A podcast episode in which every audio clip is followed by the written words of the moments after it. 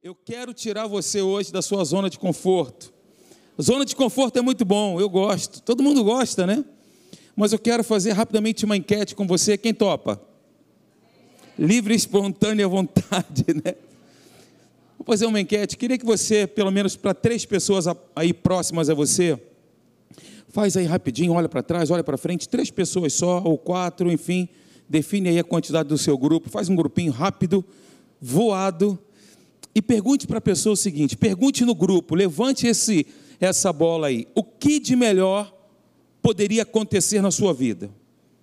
O que de melhor hoje poderia acontecer na sua vida? Por favor, meus amigos, alguém, vocês estão desamparados aí, né?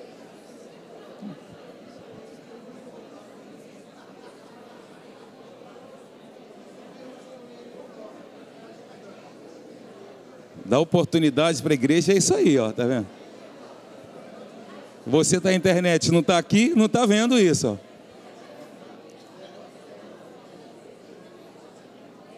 Ok, obrigado, tudo bem. É muita coisa, né? Obrigado pela contribuição. Irmãos, obrigado. Gente, obrigado.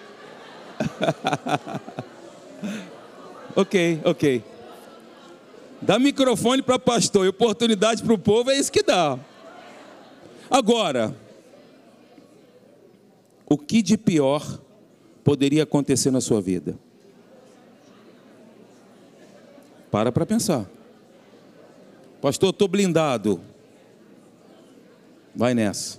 Pergunta aí no seu grupo: o que de pior poderia acontecer na sua vida?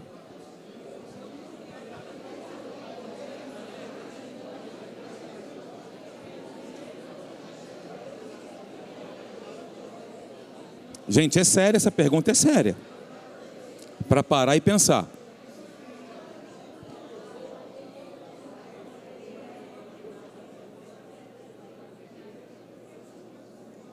Bem, com certeza vocês elencaram aí algumas coisas que vocês não gostariam de vivenciar, nem de passar. O que eu estou fazendo aqui agora, eu estava aqui no banco, o pastor estava orando, e isso veio no meu coração para perguntar para vocês. Eu quero acrescentar, eu sei que vocês listaram várias coisas que poderiam acontecer que vocês não gostariam, gostariam que acontecesse. Mas uma das coisas de pior que poderia acontecer comigo e com você é um fungo chamado apostasia, chamado esfriamento espiritual. Nós nos acostumamos a acostumar-se com o, sobrenatural, mas levar em consideração que isso é algo banal. E aí eu me lembrei dos textos aqui, sobretudo da segunda multiplicação dos peixes. Antes disso, o que me chama a atenção é que Jesus havia feito, operado diversos outros tantos milagres, inclusive ressuscitado os dois mortos. E os discípulos foram testemunhas oculares de todas estas manifestações esplêndidas, poderosas do agir e poder de Deus. Eles viram aquilo. E na segunda multiplicação, eles ainda assim apresentaram uma certa dúvida sobre aquilo que poderia ter sido feito por Jesus. Eles estavam no deserto, não tinham lugar para comprar nada, e aí Jesus dá aquela ordem para eles: olha, multipliquem mesmo, deem vocês a eles o que comer. O que, que eu enxergo aqui? Que na segunda multiplicação, diante de tudo que eles tinham visto antes, eles já estavam acostumados com os milagres. A gente não pode, queridos, entrar na igreja, sair da igreja, vir para os cultos, todos eles participar da ato, entrar, sair dela, e está tudo bem, tudo certo, tudo normal. A oração que eu tenho feito a Deus, eu, Alexandre, em particular, é a seguinte: Senhor, me dá um coração ensinável, um coração que seja impactado todas as vezes que a palavra de Deus é ministrada, por quem quer que seja, porque nós elegemos, né, irmãos, aqueles que nós gostamos de ouvir. A verdade é essa. Mas eu tenho pedido a Deus, Senhor, independentemente da pessoa que esteja aqui ou do círculo que eu esteja inserido, se alguém estiver ministrando a palavra de Deus, que ela traga um impacto transformador na minha vida. Essa é a minha oração. Eu não quero me acostumar. Eu não quero fazer dos encontros algo religioso, bater cartão, entrar e sair. Eu não quero, eu, Alexandre. Aí você toma a sua decisão e a sua escolha. Mas essa é a palavra que Deus tem para você. Pastor Teixeira estava orando aqui, à medida que nós somos adoradores, à medida que nós adoramos, nós somos transformados. Aí vem um texto no meu coração, olhamos para ele e fomos iluminados. Os seus rostos não serão confundidos. À medida que a gente adora, à medida que a gente mergulha nesse rio, nós somos transformados e não mais seremos os mesmos de antes. Ok? Bem, dito isto, passa o vídeo aí do pastor Hélio. Nós vamos entrar aqui na lição daqui a pouco. Passa aí, por gentileza. E aí, pessoal, tudo bem com vocês? Tudo tranquilo, igreja? Olha, nós estamos com saudades. Muita. Muita saudade de vocês, tá? Mas uh, esse é um tempo importante para mim e para Deise. A gente tirou um pouquinho de férias porque já havia três anos e meio que a gente não podia estar com os nossos filhos a gente não podia estar com os netos, então tem sido muito bom, muito especial, tem sido muito tremendo para nós, né? Em termos de estar aqui com eles e poder usufruir né, desse relacionamento com eles, que eles cresceram tanto. Ok.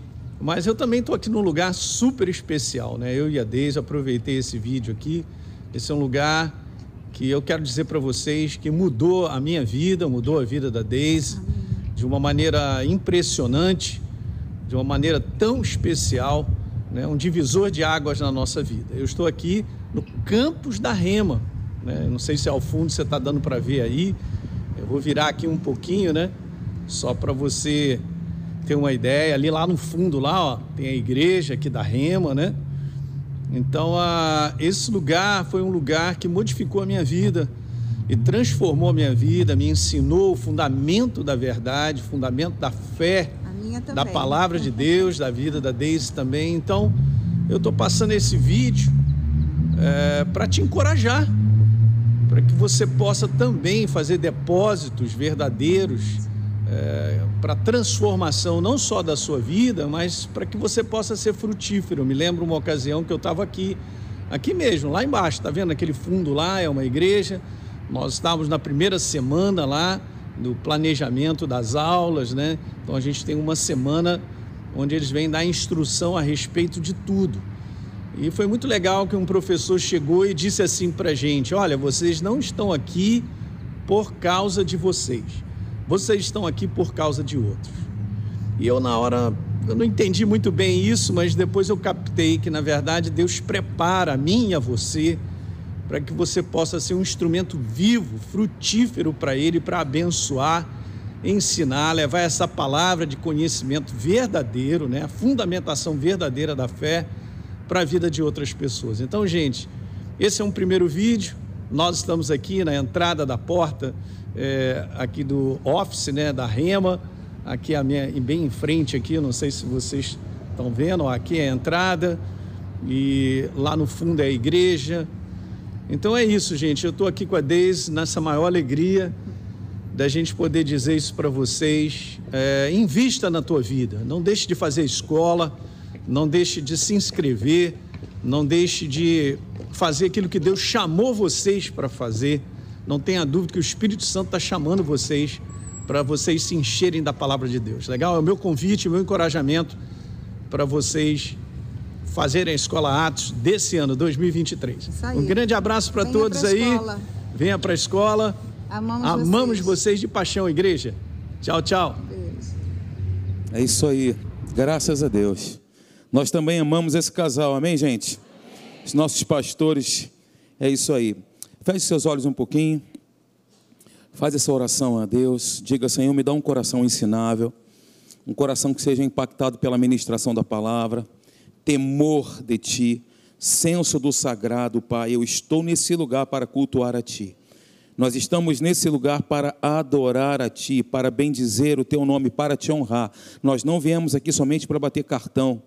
Nós estamos nesse lugar porque fomos trazidos pelo Teu Espírito a esse lugar, Senhor, com um propósito muito bem definido de, de frutificarmos, Pai. Sim, nós fomos chamados para a frutificação, para o engrandecimento do Teu nome, para exteriorizarmos a imagem de Deus at através do, do, fruto do Espírito. Pai, muito obrigado, muito obrigado. Nós te louvamos esta manhã, seja engrandecido em tudo que fizermos aqui.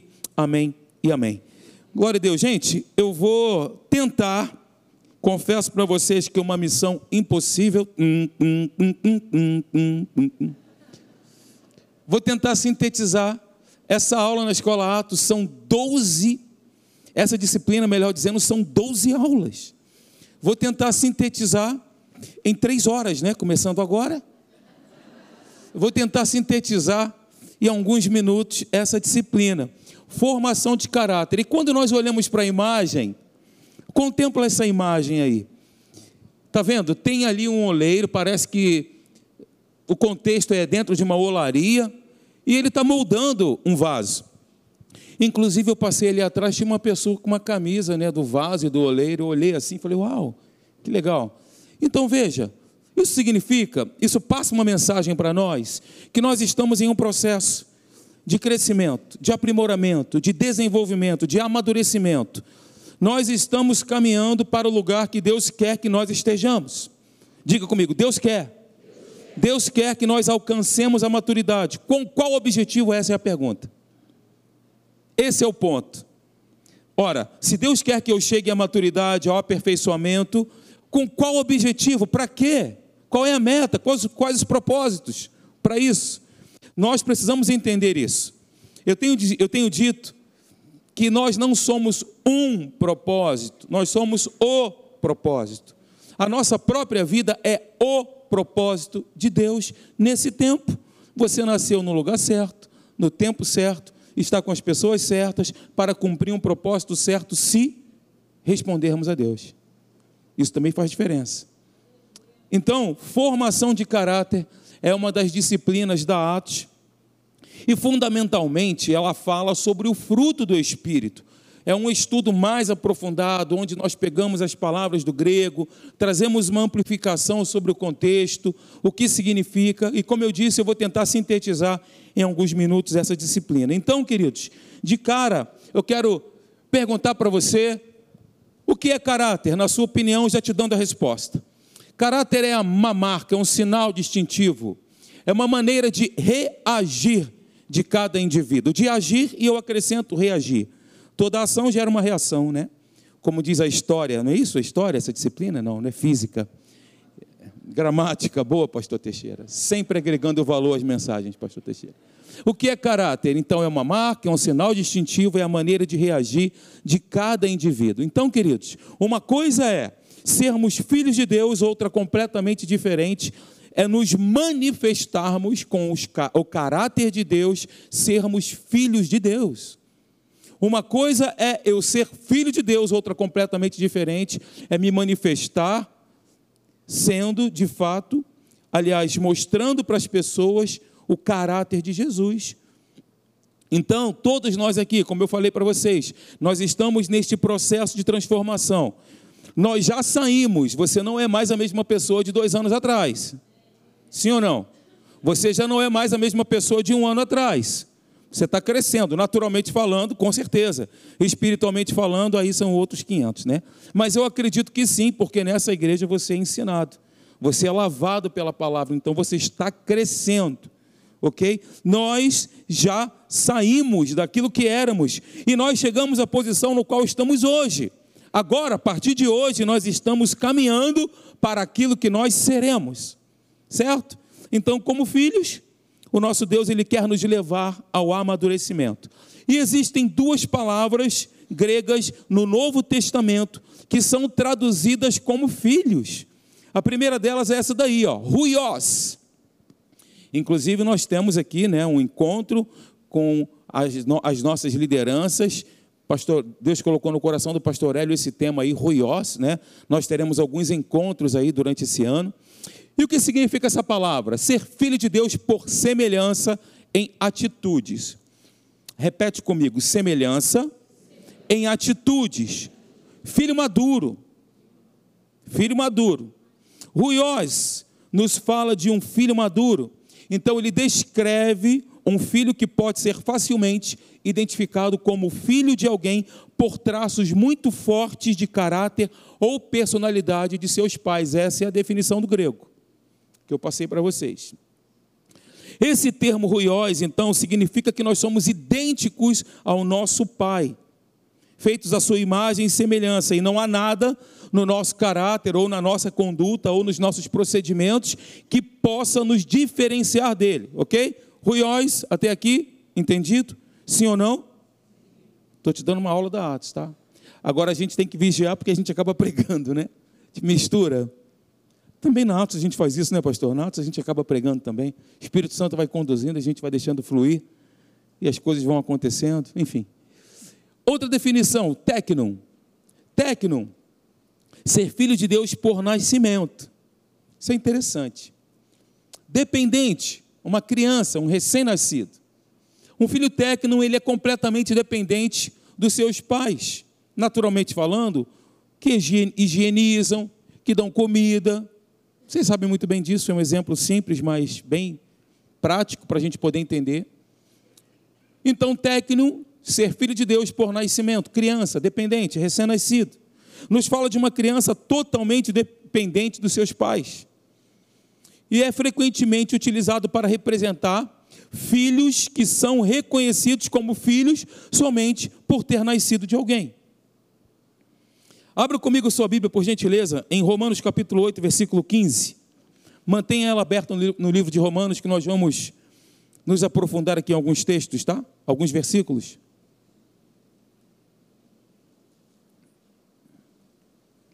Eu gosto de fazer isso. Quem foi meu aluno na Atos sabe muito bem que é uma marca que eu tenho. Pega a sua Bíblia comigo agora, em nome de Jesus. Pega a sua Bíblia e diz assim: Eu amo a minha Bíblia. Eu sou o que ela diz que eu sou. Eu tenho o que ela diz que eu tenho. Eu posso fazer tudo o que ela diz que eu posso fazer. Hoje eu serei ensinado pela palavra de Deus. O meu coração é boa terra. Ao cair a semente da palavra de Deus, produzirá muitos frutos para a glória do teu nome. Amém. Romanos 8,15, está aí aberto? Diz assim: O próprio Espírito de Deus testifica com o nosso espírito que somos filhos tecnum. Essa palavra filhos aí é tecnum. Por termos nascido de Deus, nascido de novo, sido adotados por Ele, não mais criaturas, mas novas criaturas. Somos filhos de Deus no momento em que confessamos a Cristo como nosso Salvador. Recebemos a Jesus, o que acontece? Automaticamente, na hora, somos transformados e passamos de criaturas a novas criaturas. Passamos da sepultura para o trono, da morte para a vida, de, de criaturas para filhos do Deus Altíssimo. Isso acontece no momento exato quando nós recebemos a Jesus como nosso Senhor e Salvador. É isso que acontece. Acabamos de nascer, filhos de Deus. Esse é o teu título e o meu, independente do estágio que você esteja. Tecno ou ruiós. Mas o ponto pacífico é: todos nós que recebemos a Jesus como Senhor e Salvador, somos filhos do Altíssimo.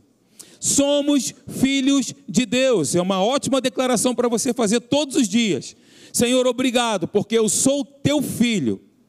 Eu sou filho de Deus, comprado, lavado, redimido, adotado, regenerado, santificado, purificado, restaurado pelo teu poder e pelo teu amor. Amém? Então, gente, olha só, eu, eu projetei para vocês aí o texto que está em João.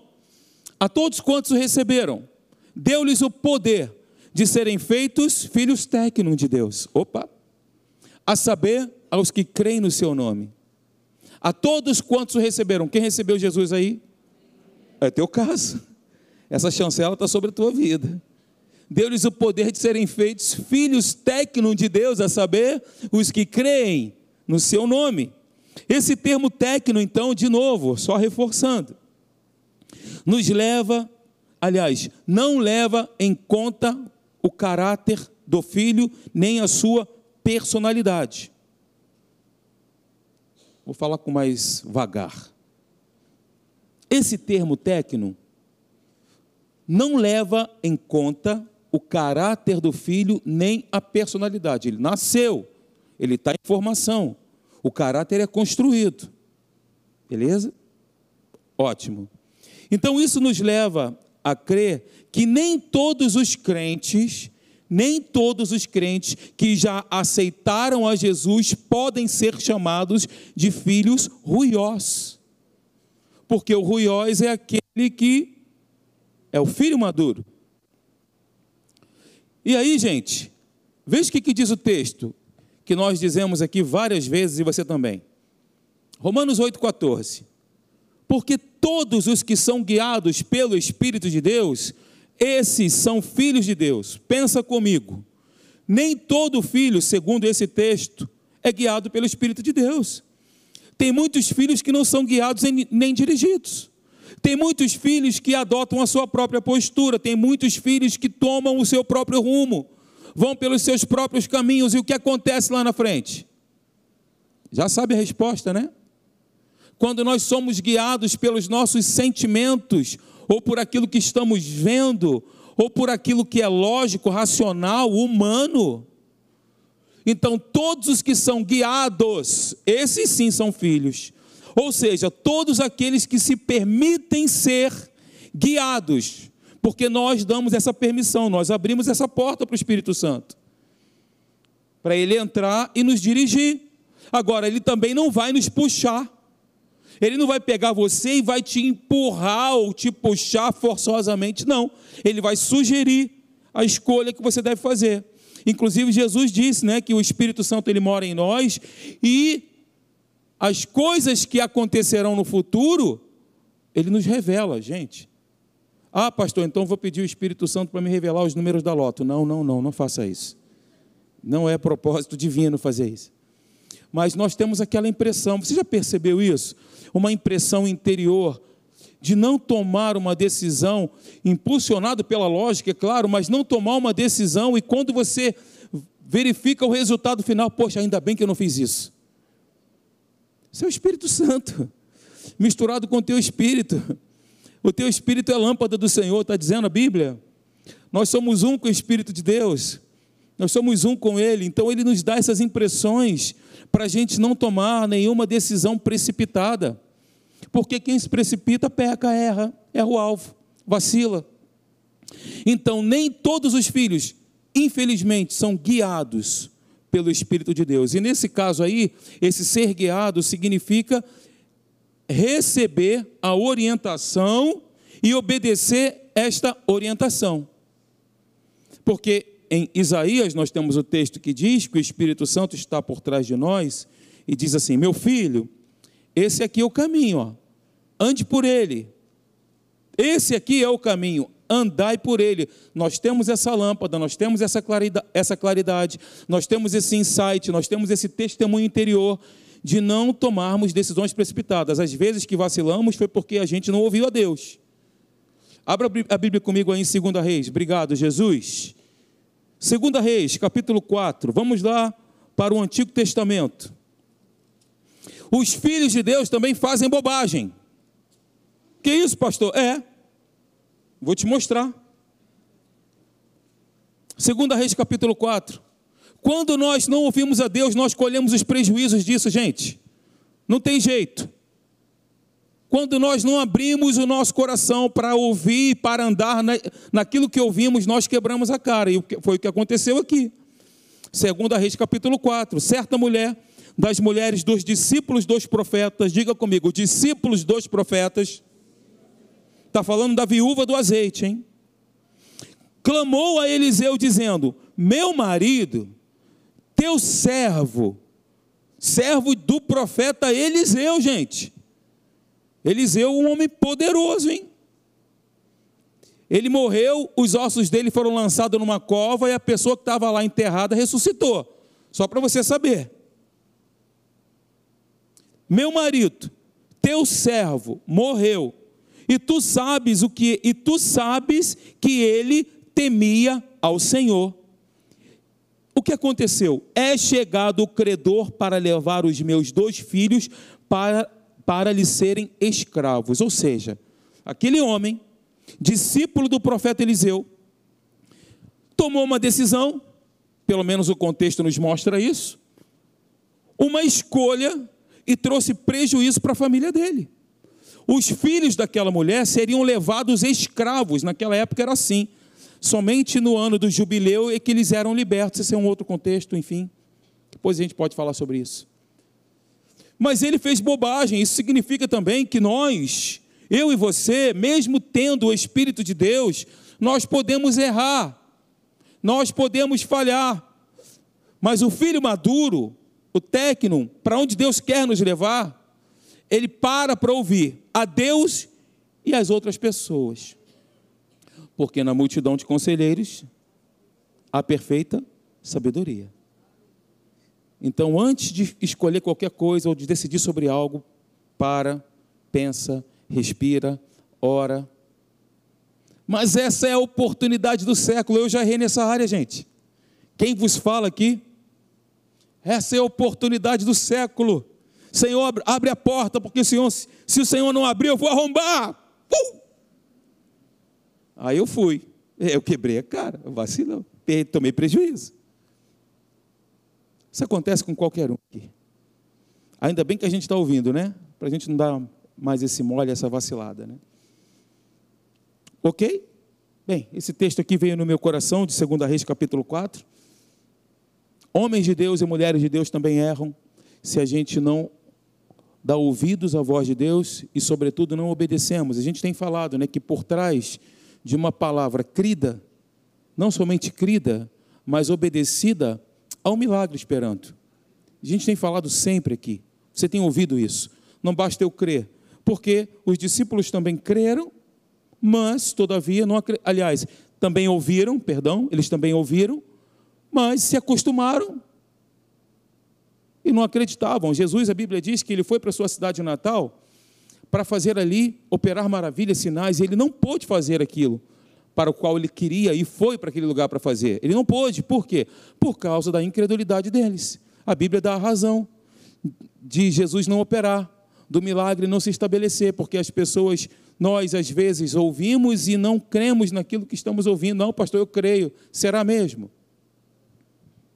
Então, voltando aqui ao tema, né? Todos os que são guiados pelo Espírito de Deus, esses são filhos de Deus. Diga comigo, Senhor, eu quero ser de ser guiado por ti. Vou responder a tua voz.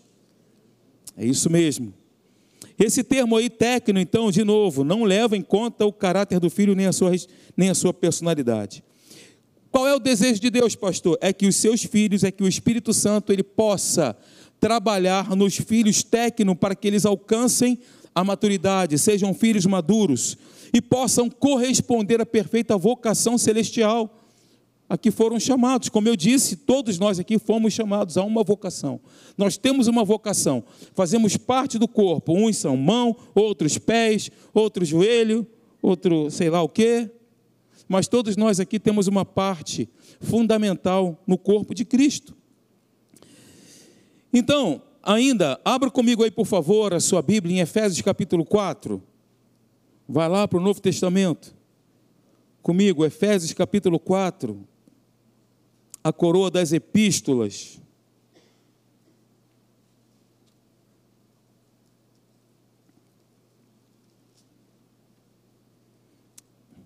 É Gálatas, Efésios, capítulo 4, do versículo 12 até o versículo 14.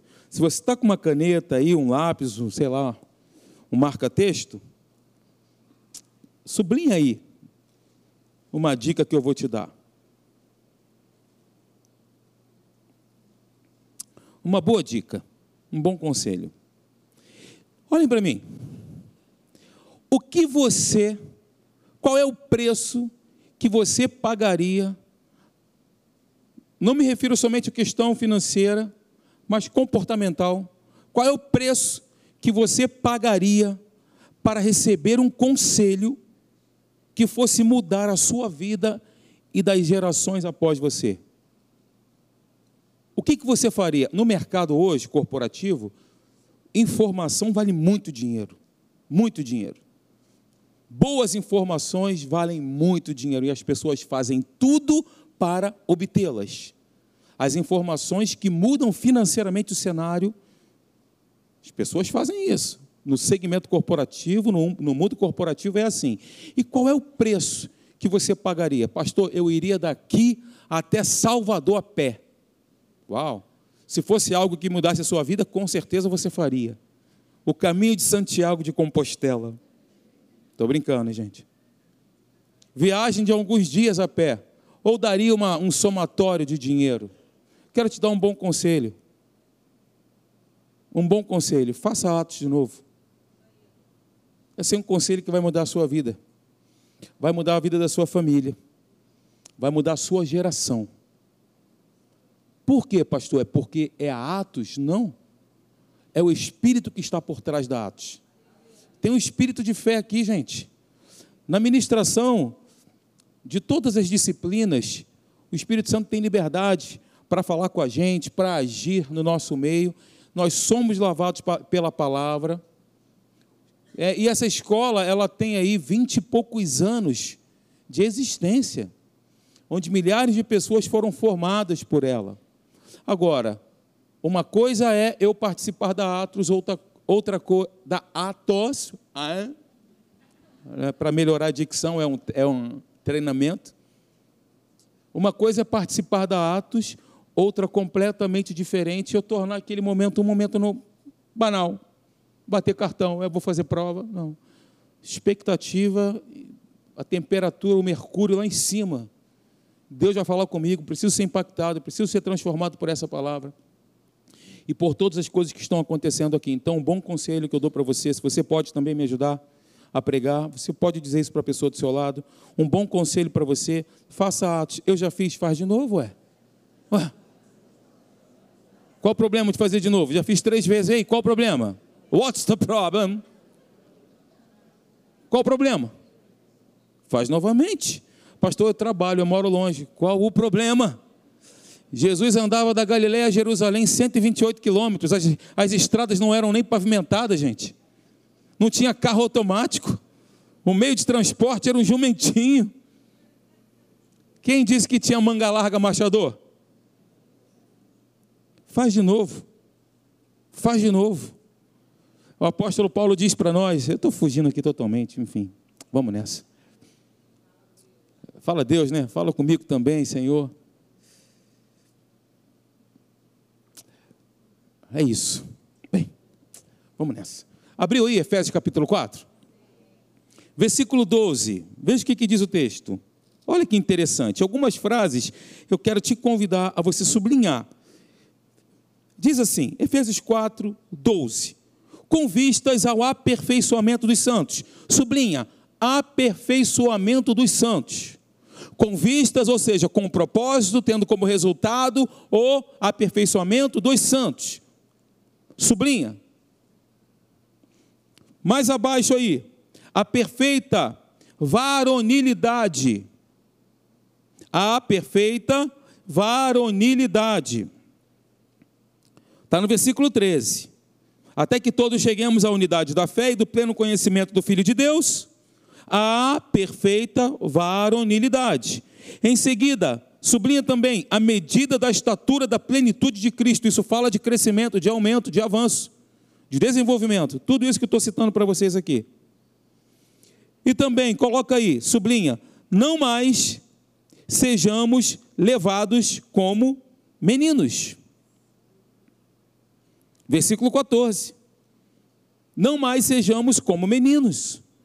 Todas estas frases, do versículo 12 ao 14, descrevem para nós o verdadeiro sentido daquilo que é ser um ruiós, ou seja, nos apontam para a maturidade. Esse lugar que Deus deseja nos levar, onde nós mesmos seremos os beneficiados. Então, no contexto bíblico, a palavra maturidade, sabe o que significa? Estar pronto. Maturidade significa isso. É o contexto bíblico.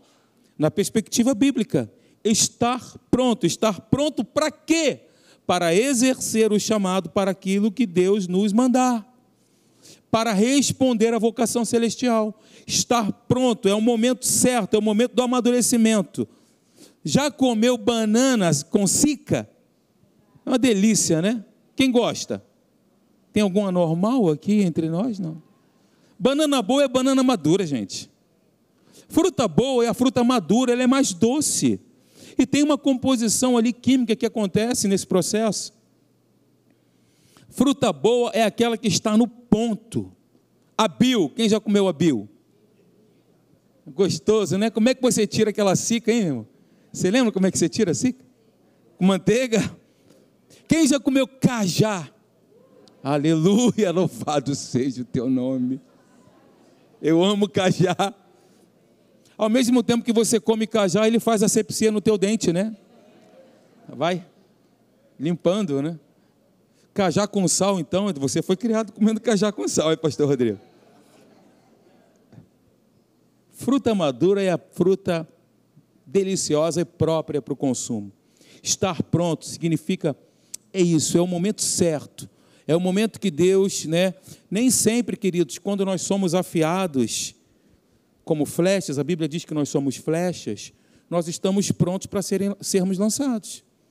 De repente a gente está afiadinho ali, nós achamos que estamos prontos, aí Deus pega e coloca a flecha na aljava, para que ele possa sacar da aljava e lançar no tempo certo, na hora certa, quando estamos prontos, e Deus não erra o alvo, viu?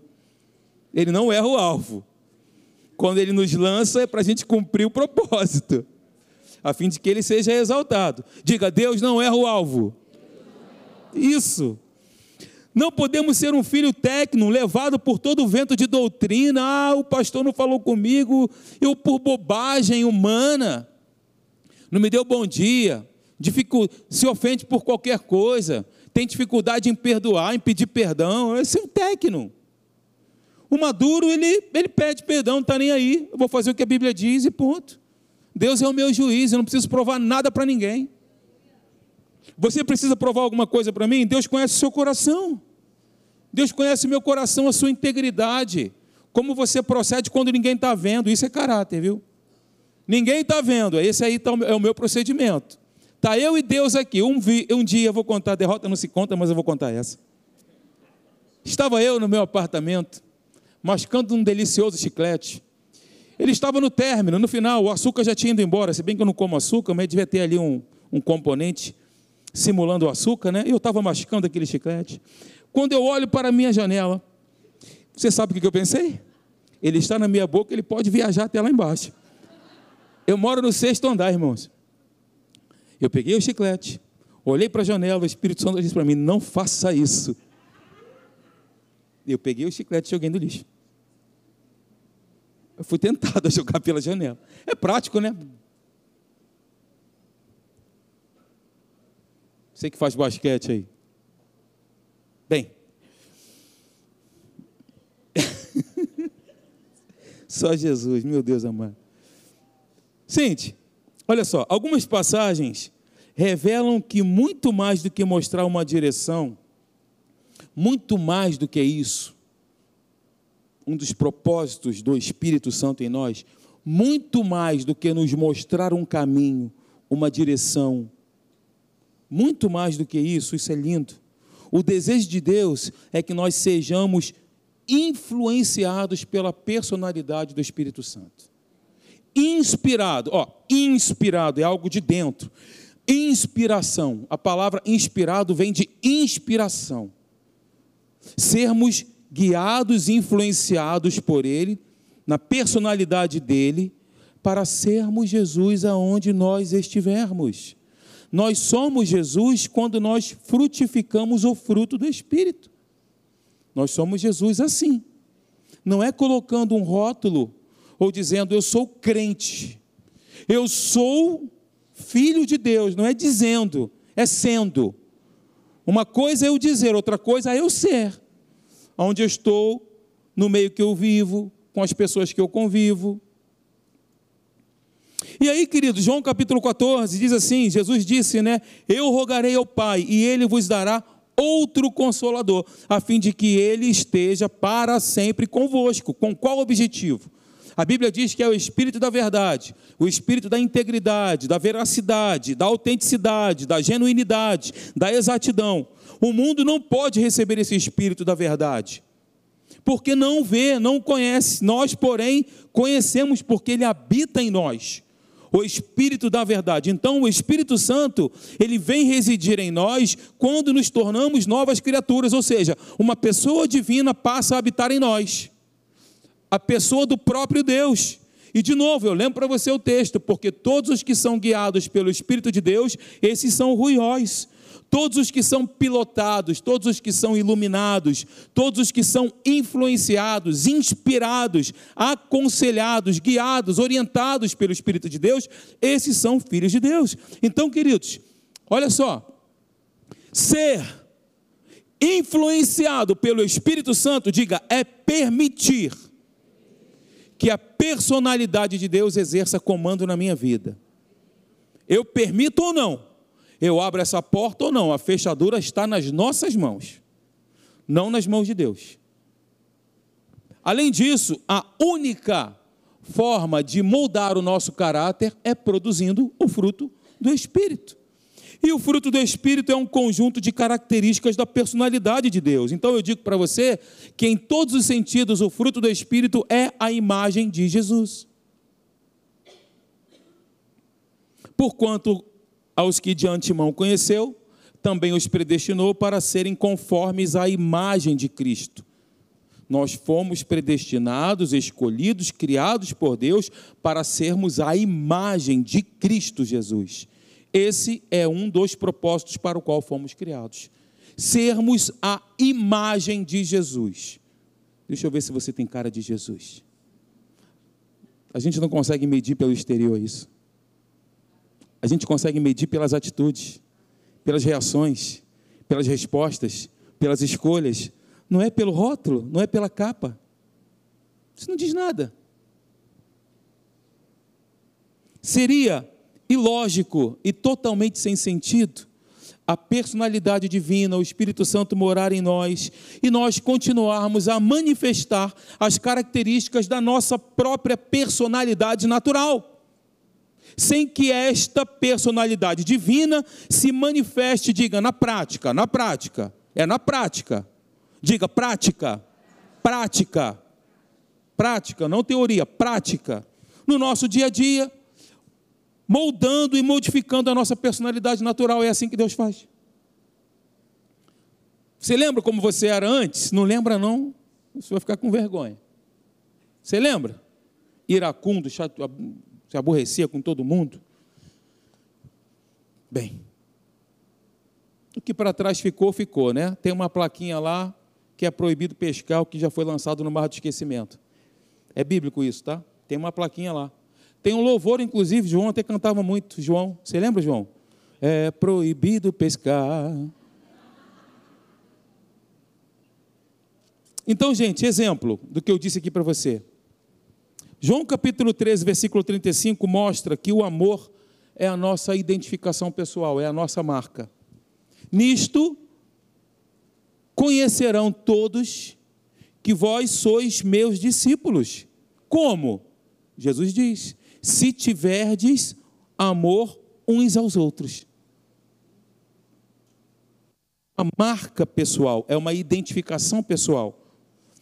João 17, 26 diz assim: Eu lhes fiz conhecer o teu nome e ainda o farei conhecer, a fim de que o amor com que me amaste esteja neles e eu neles esteja.